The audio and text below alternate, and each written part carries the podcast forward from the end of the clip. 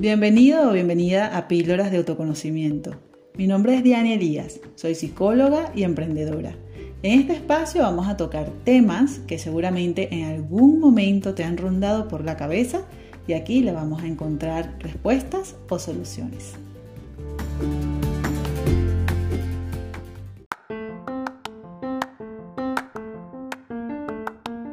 Bienvenido, bienvenida al capítulo número 71 de Píldoras de Autoconocimiento. Normalmente asociamos un trabajo con el salario material, con el dinero directo que percibimos de ellos, pero es el único que tenemos.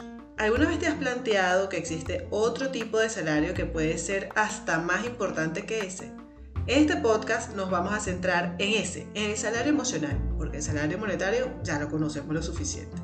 Como todo, vamos a comenzar por la definición. El salario emocional es todo aquel beneficio no económico que recibe un trabajador o una trabajadora.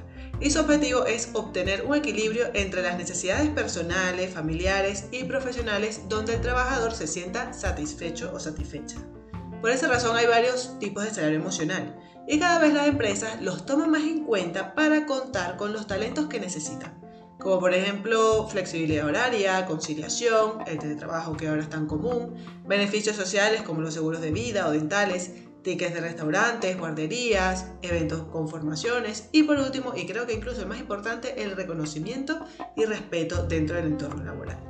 Ya conociendo lo que es el salario emocional, los tipos que hay y cómo les beneficia a los empleados, veamos algunos de los tantos beneficios que puede tener en las empresas. Podemos comenzar con el más obvio, y es que aumenta la motivación. Aunque se puede trabajar sin motivación, porque además es más común de lo que creemos lamentablemente, no es lo mismo hacerlo con ganas y espontaneidad. Cuando estamos motivados, nuestra mente está más receptiva para buscar la mejora laboral y esto tiene como resultados una mayor calidad de trabajo. Además, el salario emocional ayuda a mantener el talento y por consiguiente a ofrecer una estabilidad laboral.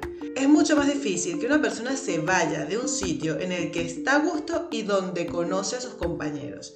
Ya lo vimos en el podcast de la forma de salir de la zona de confort, en el capítulo 69, donde dijimos que a veces es necesario salir de esta zona conocida, pero otras no. De esta forma, no solo se ahorra tiempo y dinero en la selección, sino que también ofrece un trabajo estable que genera más confianza del trabajador. Otro de los grandes beneficios que tiene el salario emocional es que reduce las bajas laborales y creo que este es el más grande.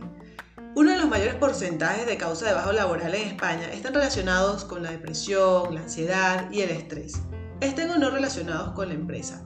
Sin embargo, sí es verdad que en muchas ocasiones es resultado de un burnout, cuando esta persona se siente quemada en el trabajo y otras veces por el mal ambiente entre compañeros. Así que se ha demostrado que las empresas con trabajadores más satisfechos faltan menos al trabajo y sufren menos de burnout.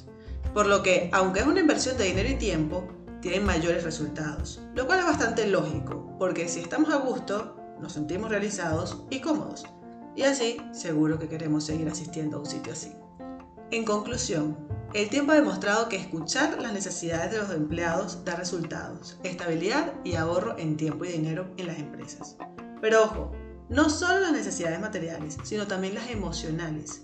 Tomar en cuenta este punto hace que esta inversión les dé un retorno mayor al gasto.